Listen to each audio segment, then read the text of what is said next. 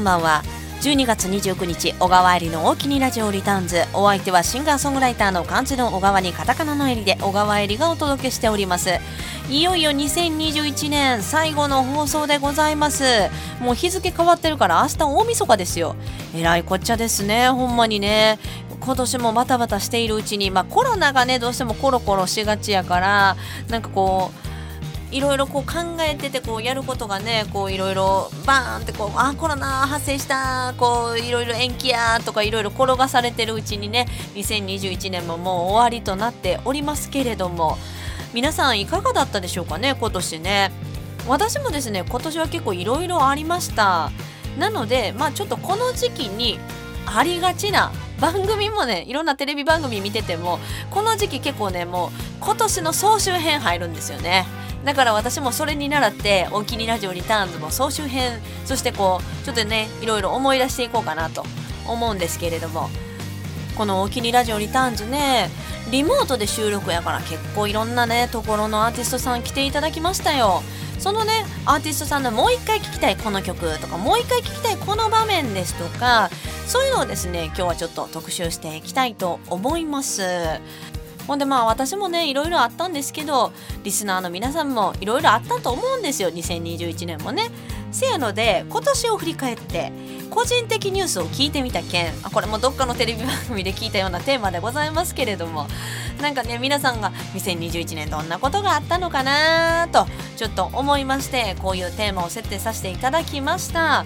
なので私のことも振り返りつつこの「おきにラジオリターンズ」のことも振り返りつつそして皆さんの個人的ニュースも聞いてみたと盛りだくさんでお届けしていきたいと思います。それでは「おきにラジオリターンズ2021 2021年ラストの放送でございますので張り切ってまいりたいと思います。そもそもねこの「大きにラジオリターンズ」が始まったのは2021年の7月ですからね。なんかもっと前からやってるようなイメージあるんですけれども7月から始まってそして FM 雪国に入社したのが3月ですよ。そう3月。ほんで研修期間が1 1ヶ月半ぐらいあったんかな？そやな。ほんでデビューしたんですよ。5月の14日に。ほんで毎週金曜日そこからずっとやってるわけですね。FM 雪国夕方フラッシュ。なんかこう毎週3時間放送って大変やなーって思ってたんですよ入る前は。だけど意外と慣れてくると3時間ほんまにあっという間であのー、南魚沼の方たちもちょっとずつねあのちょっとファンになってくださったりですとかいろんなお声を聞かせていただけるようになりました。来年もっと仲良くなっていきたいと思います。そしてラジオを始めてなんかいろいろこうねお話のネタを集めたりですとか以前からもパーソナリティはちょこちょこやらせてもらってたんですけどやっぱ3時間放送ってすごいことですね。こうやって1時間ね1時間放送まあお気に入りラジオリターンの1時間放送と3時間の生放送なので喋る力は随分鍛えられたような気はしますね。まあ、そういう感じでね私自身もちょっと今年を振り返っていきたいと思いますそんな今年の振り返り放送でございますが1曲目はやっぱりあれですね今年の一発目は1月29日大阪で開催された私の憧れのホールアムホールというホールがあるんですけどそこでのワンマンライブがやっぱ印象的でしたね。コロナがねもうすごい爆発してる時期でなかなか開催するの自体も大変で平日のライブやったんですけれどもなんとかね知恵を絞って頑張って開催しようと思ってえいやと頑張って開催したワンマンライブです。もうフルバンド編成ですごいゴージャスなワンマンライブだったんですけれどもその中からちょっと1曲お届けしたいと思います。それではオープニングナンバーは小川入りで大阪の女や堺2021年1月29日梅田アムホールバージョン。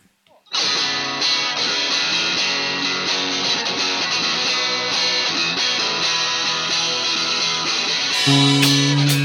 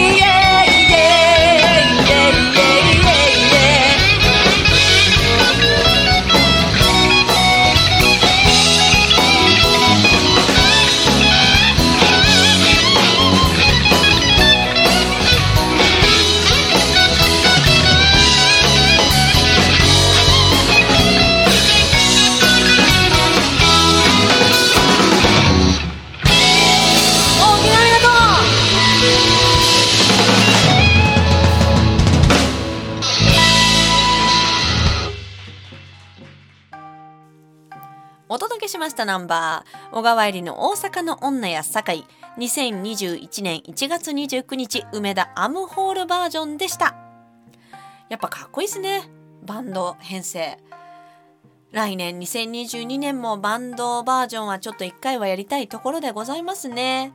その頃にまたコロナが爆発してなかったらいいですけれどもね。でもこのね、バンドワンマンのちょっと感想も書いていただいております。メッセージおきにありがとうございます。ラジオネームしょうちゃん。エリさんこんばんは。今年もコロナ禍の制約下でしたが、大活躍な一年でしたね。何かといろいろバタバタしてましたね。ハードディスクのデータの無事復旧を願っております。そう、年末急にハードディスク、外付けのハードディスクのあの小さいポータブルのやつを4テラのやつをいっぱい入るからって言って使ってたんですよ。じゃあ、なんか急に読み出せなくなって、何をしても読み出せなくなったんですよね。ほんで業者に今預かってもらってるんですけれども、なんかこう読み込みの速度がめちゃくちゃ遅いから、このままの速度でいくと72日間かかりますって言われてて72日間？もう春なってまうやんかと思いながらどうすんの？その間データなくてって感じなんですけどいやまあちょっとなんとか頑張って稼ぐしかないですね いやーこんなことになるなんてね人生わかんないもんですね。急にやってくるんですよね。こういうのってね、本当に。まあ、なんとか頑張ります。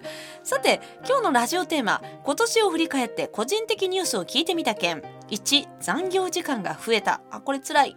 2、体重が80キロ増えた。よし、走るか。みんなでランニング部でもやりますか？私もちょっとね、田舎暮らしはあんまり動かないんですよね。車とか乗っちゃうとね、本当に動かないから、やばいですよ。これは人事ではない。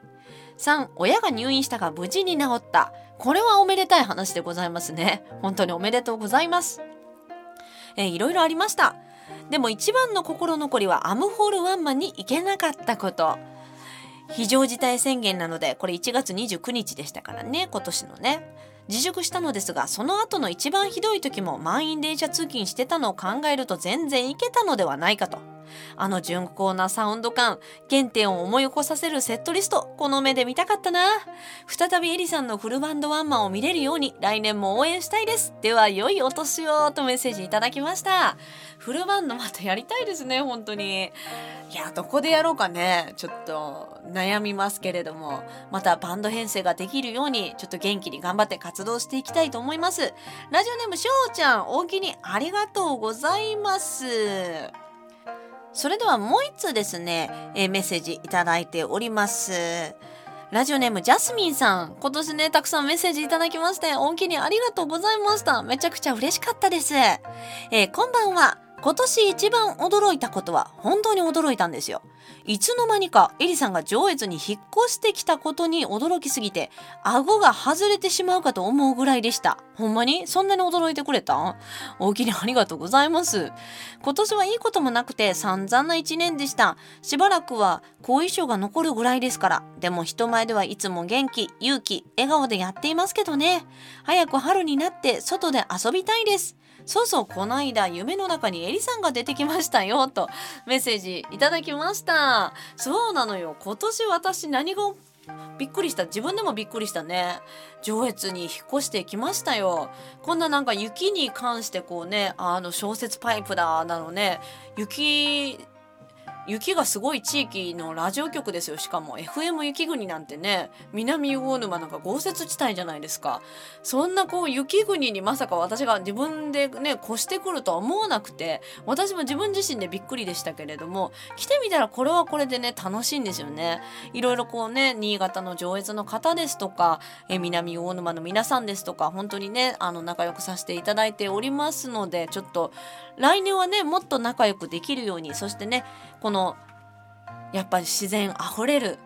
まあ雪はね確かに大変ですけど雪は言うて綺麗ですしね。やっぱ真っ白にねこう景色が染め染められるのはやっぱ見ていてねすごく気分が凛とすると言いますかあいいな綺麗だなって思うような本当に素敵な土地ですのでそういったねちょっとでも新潟を盛り上げていく一助になれたらなと思って頑張っていきたいと思います。ラジオネームジャスミンさんメッセージお気にありがとうございました。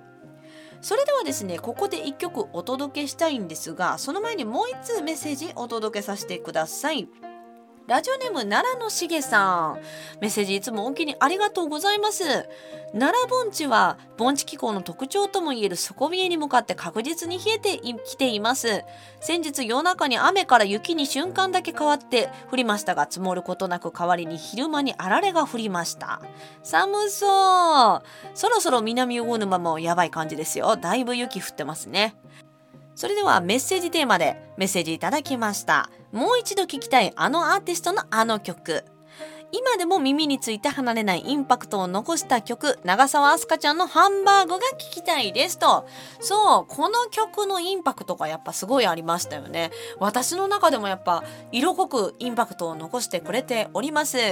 今日の2曲目のナンバーはもう一度聴いてみたいあの曲。このナンバーでいきたいと思います。長澤明日香でハンバーグ。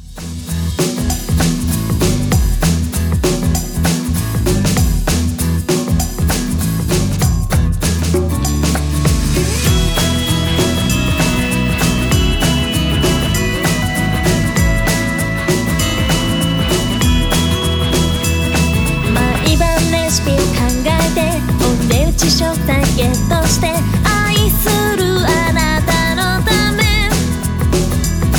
健康なメニュー意識して赤黄の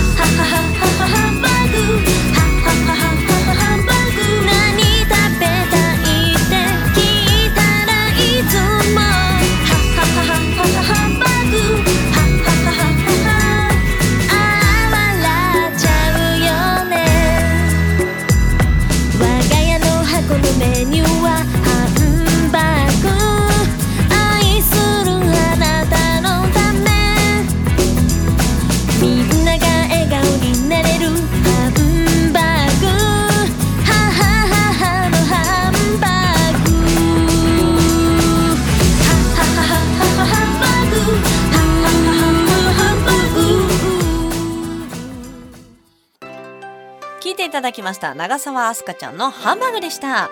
ものすごいキャッチーでね。やっぱこうインパクトありますよね。耳に残るナンバー。リクエスト大きにありがとうございました。そして奈良のしげさんの個人的ニュースでございますが今年を振り返って個人的ニュースを聞いてみた件 iPad Pro が数ヶ月待ちで今年の1月に届いたこと。このタブレットで撮影した初めてのライブが大阪のアムホールでバースデーライブを刊行された。小川恵里さんの記念すべきライブでした。1月29日おおきにありがとうございました。そして約2年2ヶ月ぶりに近畿から出て横浜や新潟県上越市六日町長岡市に旅行に行けたこと。何分新潟県を旅行するのは初めてでしたから初めてやったんや。それ嬉しいね。見るもの聞くもの食べるものが全て新鮮でした。嬉しいね。そうやってまた来てくださいね。コロナ禍もあるからなかなかみんな旅行もね行けなかったですもんね。また来てください。そして、えー父が亡くなったこと。父は脳内出血にで倒れてから半身不随になって約17年も介護していたんですね。大変だ。今は喪失感に浸る暇もなくいろいろ手続きがあるので頑張っていますとメッセージいただきました。大きにありがとうございます。えまた大阪のバースデーライブ会場でとメッセージいただきました。そう来年ね1月はバースデーイベントがありまして透明版また回らせていただきますのでぜひねまた皆さんにお会いできたらなと思います。バースデーのねイベントの詳細また最後にねお伝えさせていただきたいと思います。奈良のしげさんメッセージ大きにありがとうございました。そしてもう一通個人的ニュースメッセージいただいております。ラジオネーム状況ボーイさんメッセージ大きにありがとうございます。こんばんは。いつも楽しく聞いています。本当です。今年を振り返って個人的なニュースについてですが真っ先に思いついたのは検査をしたこと。かかりつけ医で肝炎のウイルス検査をしました。そして数ヶ月後に人間ドックと同じ内容の血液の検査精密検査もしました。どちらも特に問題なしで大きな病気になっている可能性はなく安心。他にもいろいろあったけど忘れちゃうくらい早い1年でした。そして今年は大変お世話になりました。来年も大変お世話になります。よろしくお願いいたします。それでは良いお年をとメッセージいただきました。私もね健康診断行ったんですよ。その結果って結構ドキドキしますよね。健康診断の結果は来年だそうでちょっとこのドキドキ感は来年に持ち越しだそうです。やっぱねこう健康が一番ですからね。ちゃんとこうそういう健康診断ですとか、まあ、診断関係は行かなければならないなと私もちょっと最近ね痛感しております。えメッセージおきにありがとうございます。状況ボーイさんおきにありがとうございます。ほんまにねこうやってメッセージいただけるのほんま嬉しいですね。ありがとうございます。それではもう一通メッセージご紹介させていただきたいと思います。ラジオネーム藤田さん。だんだんどうもおきにありがとうございます。まず大きにラジオのもう一度聴きたいあのアーティストの曲あの場面お届けさせてください。なんといっても8月4日の岡田茜ちゃんの回。活動を休止してしまい声を聞けていないのでぜひ酔っ払って失敗した話も爆笑でした。笑って年を越せそうです。あ嬉しいですね。こういったメッセージいただきました。じゃあちょっとね岡田茜ちゃんそう現在ね活動を休止されていらっしゃってその前に大きにラジオ来てくださったんですよ。そしてね私の主催の小川入りのタコフェスも出てくださったのでそんなあかねちゃんの声そしてあかねちゃんの曲をもう一度聴きたいということで岡田あかねちゃんのお酒を飲んだくだりをですね喋っているところあたりからちょっとフューチャーして聞いてみたいと思います。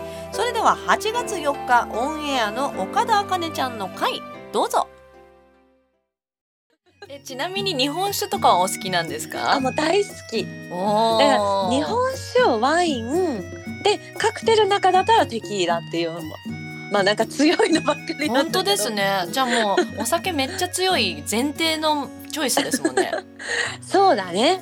じゃあまああれですよね。日本酒が好きといえば新潟来たことあるんじゃない、そうそうそうそう。私あのあのポンシュ館っていうね。そう越後湯沢にあるんですよ駅前にね。そう。あのご存知の方も結構いらっしゃるんじゃないかな。ちょうどこれ流れてる地域は越後湯沢届くので、あそうなんですね。そうなんです。私はあの一度ねあのプライベートで旅行で行った時に、そのポンシュ館をまあポンシュ館目当てで行ったんですよ。あーでもひどいことになったんじゃないですか？あそう。で あの ポンシュ館ってそれをご存知ない方もいらっしゃるかと思うんですけどなんかコインをね500円で5枚買うんですよ。そうそうそうそうそう。でその自販機みたいになっていてでおチョコをいただいてそのおチョコをこう自販機の下みたいのに乗せてでコインを入れると1杯分、うん。おチョコ1杯分そのお酒が出てくるっていう、そうほんでいろんな銘柄のやつを試せるんですでもね百何十種類ぐらいあって。飲みきれない。そうコインロッカーぐらいの大きさでめずらーって壁一面に並んでるから、うん、もう夢の世界で私にとっては。まあ確かにね。もう本当に夢の国で「いやー!」ってなってとりあえず10枚コインを買ってうんうん、うん、10杯飲んで、10杯飲んだ。そう10杯飲んでい1回出たの。まあ1回ああ 10, なるほどね。10杯飲んでね、いうんうん。1回出たの外に。そっかそっかもういいかみたいうなね。そうそうでもう10杯飲んだしねちょっとほろ酔いな感じで。でなんかまあお腹も空いてきたからその越後湯沢の駅でご飯を食べてうんうんいろいろありますからねあそこそうねそうそう。でやっぱもう一回行きたいなと思って。もう一回トライ。もう一回その食後に食前に10杯食後にもう一回10枚買ってマジでそんな飲む？そう。だってそんな百何十種類もあるんだよ。いやまあそうだけど10杯しか飲んでない。そんなんもっと飲みたいじゃん。でもその20杯飲んだんでしょ、そう。で20杯飲んでうん、さすがにもう結構いいいい感じに酔っ払ってるのよ。そうだよで、ねまあもう一回出ようと思って一回出て。うん。ほんで結局そのお土産とか見たりとかもうフラフもうちょっとフラフラしてるんだけど まあちょっとうんそうね。ベンチに座ったりとかしてでももう次いつ来れるかもわからないしなんかももう一回やっぱ行っときたいと思ってもう一回行って。もう一回行ったんだ。そうあのね食前食後食後後みたいなものえそれは何個コイン買ったの？10, 10枚。か やばくない？30 30銘柄飲めたんだじゃそうそうもうもうヘロヘロで最後の方なんかどれ飲んだんだっけみたいになっててもあいやだって30でもう分かんないよね。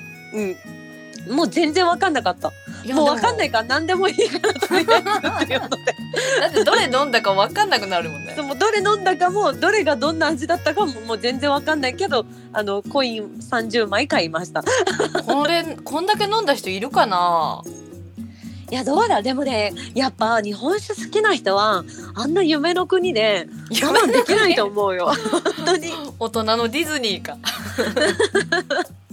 いやもう私にとっては本当にディズニーと同じぐらい夢の国でしたよ。すごい。ちなみにポンシュ館はお風呂もあったんですよ。あそうなんだ。そうなの。あの全然目もくれてなかった。日本酒日本酒入ってるお風呂があったのそうだから今度行く時はぜひポンシュ風呂もあそうですね。でもちょっと酔っ払っていけないから先に行かないとダメだね。うんもう30杯飲んだ後はダメ。死ぬから。死んじゃう。そうだよね。はい。でまあそんだけ飲まれるね。ぜひまた行きましょうよ。ぜひ。うん。また行きたいと思ってます。私も新潟なんでなまあでもそうだよでねも絡まれたらあれやけど。ありがとうございます。でまああかねちゃんといえば酒豪として有名っていうあのメッセージもいただいてて。な愛知県の藤田さん、うん。えーメッセージお気にありがとうございます。ありがとうございます。えっ、とあかねちゃんといえば酒豪として有名ですがお酒を飲んで失敗したこととかあれば教えてくださいと。このメッセージくださった方は、はい。えっと大学時代に友人と飲みに行って終電がなくなって、えー貧乏学生の時だったんですけどタクシーに乗るなんてことは全く考えずに、えー下宿まで歩いて帰ると決めて歩き朝気が付くと公園の噴水の横で寝ていましたと。もう少しで噴水に落ちるところだったみたいなあ感じの失敗があるそうなんですけど。ー。わかります。マジで大変わかります。私は起きたら河原だったことありますね。河原マジで。そんな美人が落ちてたらダメでしょ 大丈夫かね、いやなんかお友達の家での飲んでてうん、で私がなんか飲みながらもうもうぜ完全に記憶はないんですけど、うんうん。飲みながら吐いたらしいんですよ。マジで？そんな飲んでた？そうそれがだからやっぱもうこカーペットとかを洗濯しなきゃいけないからっていうのでうん。一、回外に出そうって言って私を玄関に出したら多分そこから、まあ、私は記憶ないんだけど酔っ払ってう目の前があの河原だったんであーなるほどね。階段降りてその河原に多分行って河原の風が気持ちよかったからそこで寝てたみたいな。いやでも本当落ちなくてよかったねそれね。階段とかさ、だ怖い。そうだね。で落ちてたかもしれないけどねもう記憶はないあそうかもう覚えてないからね。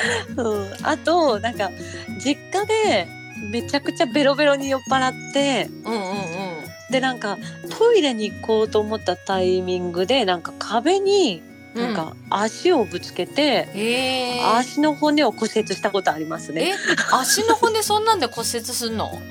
なんかね足の骨ってさ意外と簡単に折れるみたいで私も全然知らなくって折れてることを。折れてること知らなかったの？そうそう。でなんかその時はなんか私が壁にぶつけた痛いって言って泣いてたらしいの。まあ泣くほど痛かったってことだな。そう。でも、うん。酔っ払ってるからそう感情がオーバーになってると思ってお父さんとかもお母さんも「はいはい痛かったな痛かったな」って言って「もう寝たら治るから」って言って、うんうん、うん、えそのまま寝かしつけたらしくて。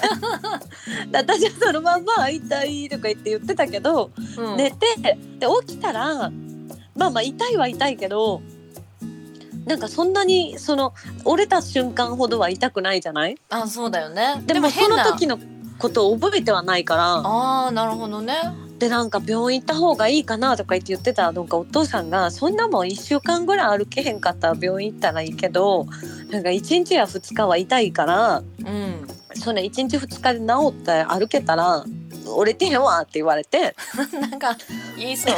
いいそうでしょ。言いそう。であ確かにそうだなと思って、うん。でその日はちょっと痛かったからなんか湿布貼ってなんかちょっとビッコも引いてたけどうんうんうん。でも普通にはもう次の次の日ぐらいから普通に歩けたからあまあ普通に歩けるから折れてはないわって思ってて。えー、折れても歩けるんや。そう。でなんか3ヶ月ぐらい経ってで、え。ーその3ヶ月経ってる間にもなんかあのパーソナルトレーニングとかしてる時にうん。なんかちょっとビキって言ったりとかはしててえ。であんま気にしてなくって痛くはなくてそんな。でなんかあ今ビキって言ったなとかは思ってたけど、うん。まあなんかちょっと内身が長引いてるんだろうなと思って。うんうんうん。でなんかでも色は一本だけ色がずっとあの紫色だったんだけど、そうだよね。折れてたら私も小指あの手の小指折れたんだけどうんうんうん。折ったことあるけどめっちゃずっと紫で、そう紫でしょ？そうこれ折れれたんじゃねって言って言ったんだけどあ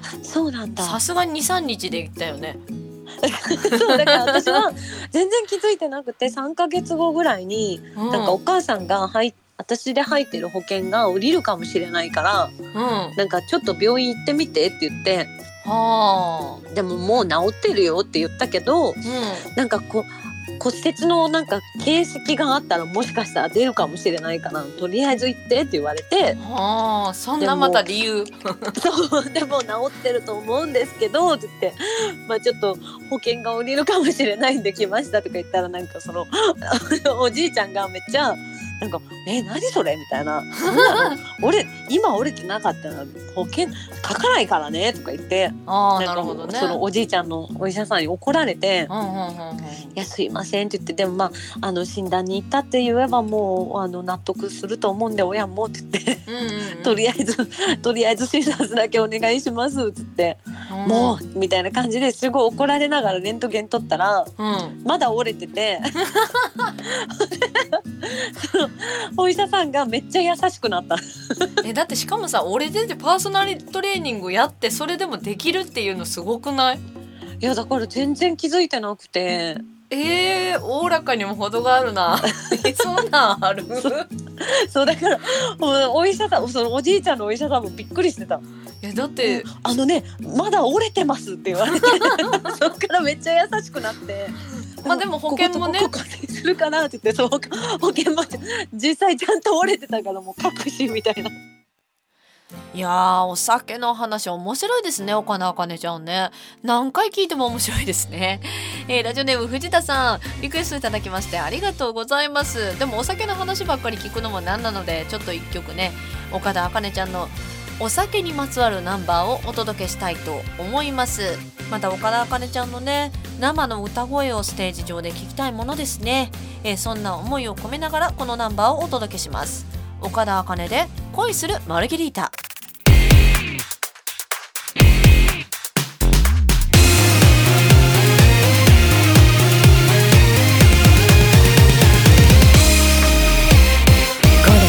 人よの夢かしら。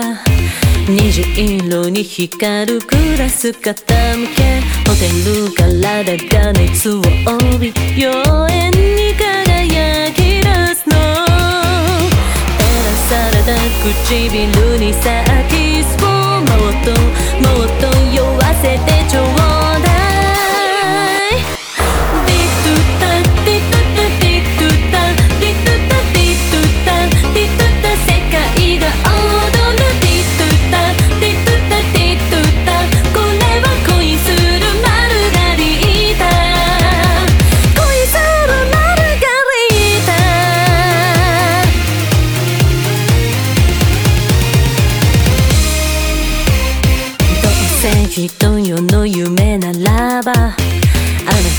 望む私をあげるどうせ人よの夢ならば思い切り抱いたにねジグザグに這うこの指でもっと深く深く酔わせてあげる？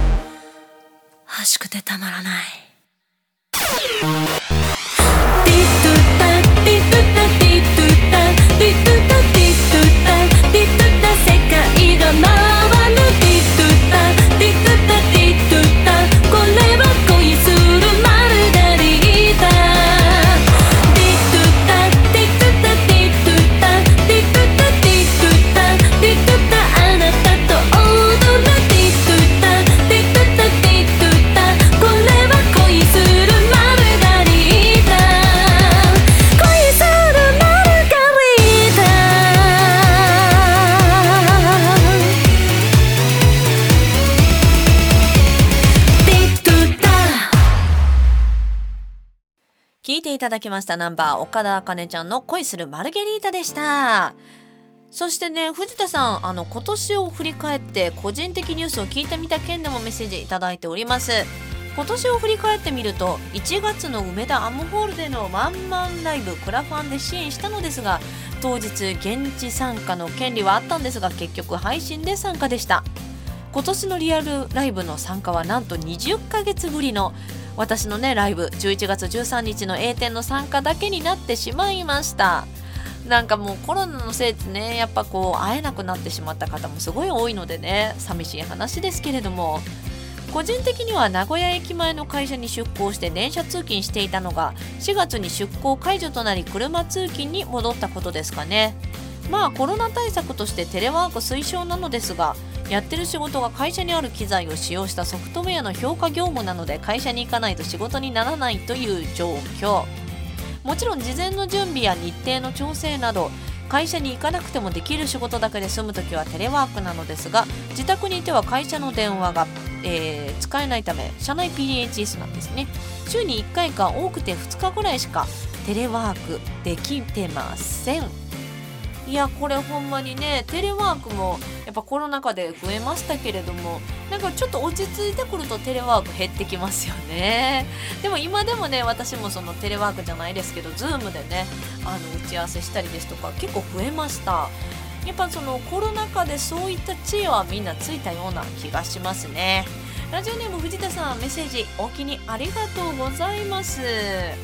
それではもう一通ご紹介させてください。ラジオネーム風の音伝え旅人サムさんおおきにありがとうございます、えー久しぶりの投稿になってしまいました。いろいろとバタバタした日々を過ごしており投稿ができませんでした。えー今年を振り返って個人的ニュースを聞いてみた件をお送りします。仕事関係について2021年度を振り返ってみると仕事に関してはいろいろな業務をしながら自分のグループの方と連携がよく取れどんな辛い時もみんなでチームワークを持って頑張れたかなと素直に思っています。私事についてなかなかライブや舞台に足を運ぶ本数は少ない状態は否めませんでしたが行った場所ではいろいろな演者さんと会話ができたことがある意味大切な位置づけでした。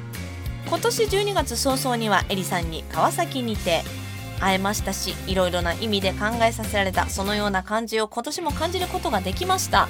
やっぱねさっきの藤田さんもそうですけど皆さんコロナ禍でねこうライブに行けないとかねこういろいろな事情でねこう駆けつけることがやっぱ難しい状態がやっぱ続いててねそれが来年も続くのかどうなのか会えなくなった人もいるから来年また会えたらいいなとは思うんですけれどもね。で今年はエリさんのラジオが始まり新たなラジオ投稿職人の場所を見つけました、えーただ解禁賞にはなれなかったですが来年度は解禁賞を狙うわけではなく1ヶ月に12回投稿できればと考えておりますのでよろしくお願いします。それでは良いお年をお迎えくださいませとメッセージいただきました。でもこうやってねあのやっぱラジオメールって結構頭使うじゃないですか。配信の時ってさ結構その短い文章ホイホイって投げれるから結構その直感的でいけるけどラジオのメッセージって結構考えますよね。でもこうやってラジオで呼ばれた時とかちょっと嬉しくないですか？これに懲りずにまた来年のお気にラジオリターンズも、メッセージ送っていただけたらと思います。来年の大きにラジオリターンズは1月12日から始まりますのでぜひ皆さんよろしくお願いいたします。えー風の音伝え旅人サムさんメッセージお気にありがとうございました。それではもう一通リクエストいただいております。ラジオネームやぶりんさんメッセージお気にありがとうございます。こんばんは。大きにラジオのもう一度聞きたいあのアーティストの曲あの場面ですが久江さんのサプライズか祈りが聞きたいですとメッセージいただきました。それではねあのこの大きにラジオに出ていただきました久江さんのサプライズお届けさせていただきたいと思います。久江ちゃんはですね来年の私のバースデーワンマンでも出演してくれます。1月23日大阪ソープオペラクラシックス日曜日の夜ですね。雪にも負けずバースデー大阪編でも出演してくれますので皆さん何卒どうぞよろしくお願いいたします。それでは、えーラジオネームやぶりんさんリクエストいただきましたこのナンバー。りさいちゃんの曲紹介とともに聴いてください。はい。浮気をした男を撃ち殺す曲、久江でサプライズ。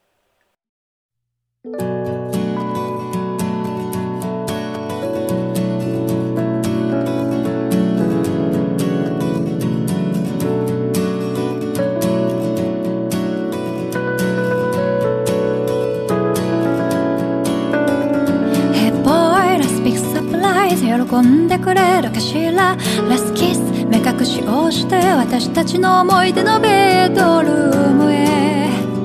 Come on 天国でもさぞかしモテるといいわねあなたは最高だったわ、は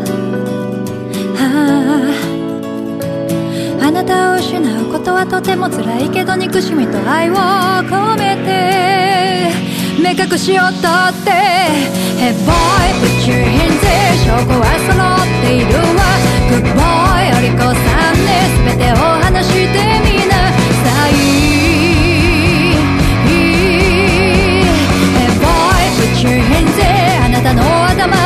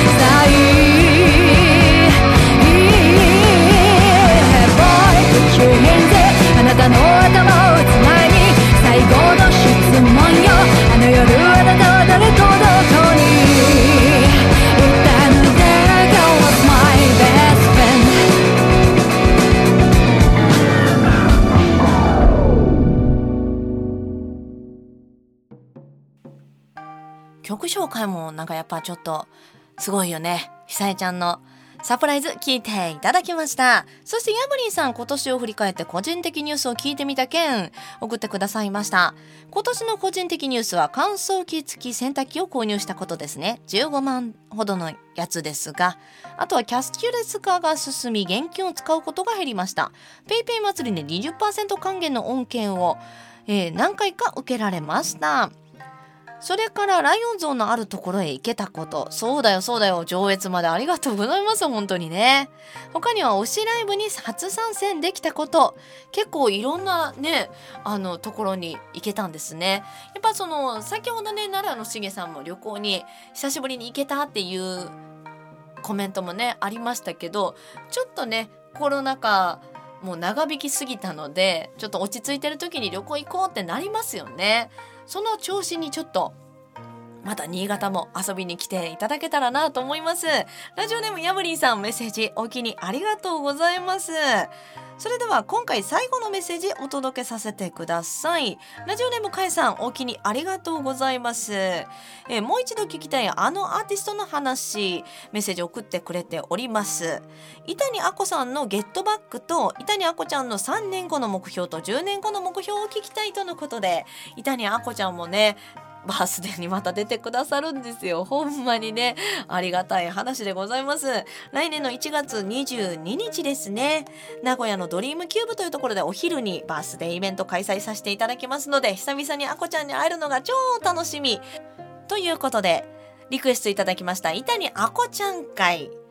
そして、ゲットバック続けて聞いていただきましょう。どうぞ改めてこの機会に聞きたいこと、将来の夢と目標を聞かせてください。3年後と10年後をお願いします。ねいやちょっとそれはちょっと急すぎますね。難しいね。そうですね。まあ、ざっくり目標。ざっくりそうですね。あのやっぱりあの NHK のど自慢は本当に喜んでいただいて。で今私結構いろんなお仕事もさせていただいてますけどそれも結構すごいんだけどねやっぱ純粋にうちの両親が NHK 関係はめっちゃ喜んでくれたのでやっぱ「紅白歌合戦」はね目指したいですね。あと3年後は3年後と10年後またね難しい質問されますけれどもざっくりね3年後にはメジャーデビューして10年後にはもう世界をね飛び回って活動できるようなあの海外の方が多分私受けがいいと思いますので積極的になんか売れてても売れてなくても出ていけるような人になったらいいなと思います。確かにベイビーメタルとかね、あの辺とかもね、海外ですごく評価得てますもんね。そうですねだからまあちょっと年齢もねそこそこいってしまうのでとにかく健康でいたいなと思います。まあそこですね、やっぱそれに限るわ。はいやはり、まあ、健康を維持しながらも活動していけたらなと思います。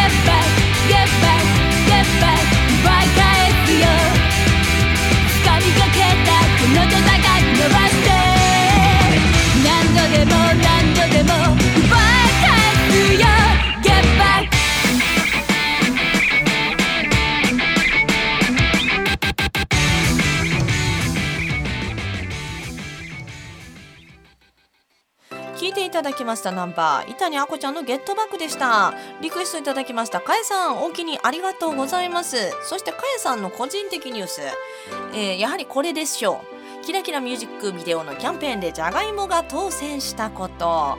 めっちゃ美味しかったです。ありがとうございました。そうなんですよ。キラキラっていうね、あの、ちょっとウィンターソングがあるんですけど、それのミュージックビデオを作ったんですよ。ちょうどそのミュージックビデオを上げる前に妙高のですね農家さんからじゃがいもをたくさんもらってたんですね。なのであちょっとちょうどそのキラキラのミュージックビデオをあの発表するタイミングでこうちょっとお芋を皆さんに食べていただきたいなと思って妙高のお芋とっても大きいですしホクホクでめっちゃ美味しいんですよ。なのでちょっと私だけ独り占めするのはあれだなと思ってそういうその YouTube のキャンペーンみたいなのを行ったんですね。でそれでなんと当選されたんですよね。ほんとその際はおめでとうございます。美味しいって言っていただけてとっても嬉しいです。ラジオネームかえさんいろいろお気にありがとうございました。それではですねちょっとねほんともう今年もあともうわずかなんですけど大晦日もねあともうちょっとなんですけど来年になったらすぐライブがあるんですね。なのでそのライブの告知をさせてください。来年1月もう3日からライブ始めなんです。そうなのよ。今年私大阪帰るんです。なので大阪ソープオペラクラシックスさんでライブ始めしたいと思います。でねそれが安西彩ちゃんおおきにラジオリターンズにも出てくれたりですとか私のねそれこそ1月29日の大阪アムホールでのバースデーワンマンライブのオープニングアクトに出てくれたりですとか本当にねいつもお世話になってるんですけれどもその安西彩ちゃんの企画に出演させていただきます。1月3日月曜日大阪ソープオペラクラシックスで安西彩活動8周年記念ヒットポイント君を倒して仲間にしちゃいたい2022をね、出演させていただきます。私の他にも本当にね素敵なアーティストさんが出られますし私の出演は7時30分でございまして着物も着ていきますし来てくださった方にはちょっとねあの年賀状もお渡ししたいと思っておりますのでめちゃくちゃおすすめのライブでございますのでちょっとね大阪行ってみようかなっていう方もねあのお待ちしております。これを聞いている全国の皆さんぜひよろしくお願いいたします。そして1月8日が新潟の直江津にあります商人茶屋で新年新年会ライブがあるんですけれどもどうでしょうね。雪大丈夫ですかね。ちょっとヒヤヒヤするんですけれども雪が降った場合はみんなで除雪をしてそこから楽しみましょう。いやもうね雪国はそれがありますからね。でもまあせっかくなので新年会ライブしたいなということで、えークリスマスライブもさせていただきました。少人茶屋さんでライブさせていただきます。そして1月といえばバースデー企画でございます。1月15日1月16日そして1月22日1月23日東名阪でライブがあります。1月15日が東京の板橋ファイトというところでライブがありこれもちょっとねソールドアウトしちゃったんですけど1月の16日は茨城。こちらのあの大きにラジオにも出てくれた風見静香ちゃんのカフェでタコパをやろうかなとどういう感じになるのか初めての試みなんですがちょっと精一杯たこ焼きを焼いてみんなで楽しみたいと思います。そして1月22日先ほど紹介しました伊谷あこちゃんも出てくれます。おおきにラジオリターンズに出てくれた春のまえちゃんとこも出てくれます。竹ちなみちゃんっていうアーティストさんも出てくれます。堺ドリームキューブバースデー東名阪イベント。そして大阪でもソープオペラクラシックスでバースデーイベントがあります。これは全部ね配信ライブもありますのでぜひご参加いただけたらなと思います。そして雪が怖いですが1月29日、えーライオン像のある館でバースデーワンマンライブ雪に埋もれてバースデーというライブがありますので1月はちょっとねもう頑張ってあのーやっぱバースデー需要じゃないですけど1年に1回しかないですからね。去年は大阪のアームホールで1個ドンだったんですけど今年あの2022年はいろんなところをちょっと楽しい仲間とワイワイ回らせていただけたらと思いますので何卒どうぞよろしくお願いいたします。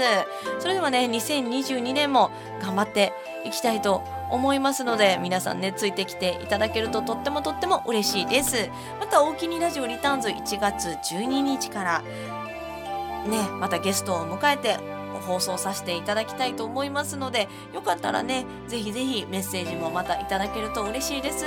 今年もよろしくお願いしますみたいな年始のご挨拶でもいいので info アットマークおがわり .com info アットマーク ogawaeri.com までぜひメッセージいただけると嬉しいです。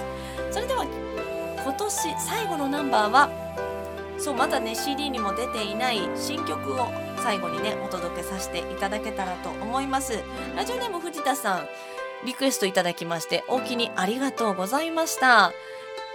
今年開催されました9月26日ピアノのみで私はねハンドマイクでもギターも弾かないでお届けいたしました。ワンマンライブから望んでも届かない君へというナンバーでお別れしたいと思います。それではお正月お餅食べ過ぎないように私もですね食べ過ぎないように元気に1月12日大きにラジオリターンズ2022年一発目でお会いしましょう。それでは2021年皆さん本当にお世話になりました。これからもどうぞよろしくお願いいたします。お相手は漢字の小川わりカタカナの入りで小川入りでした。おやすみなさい。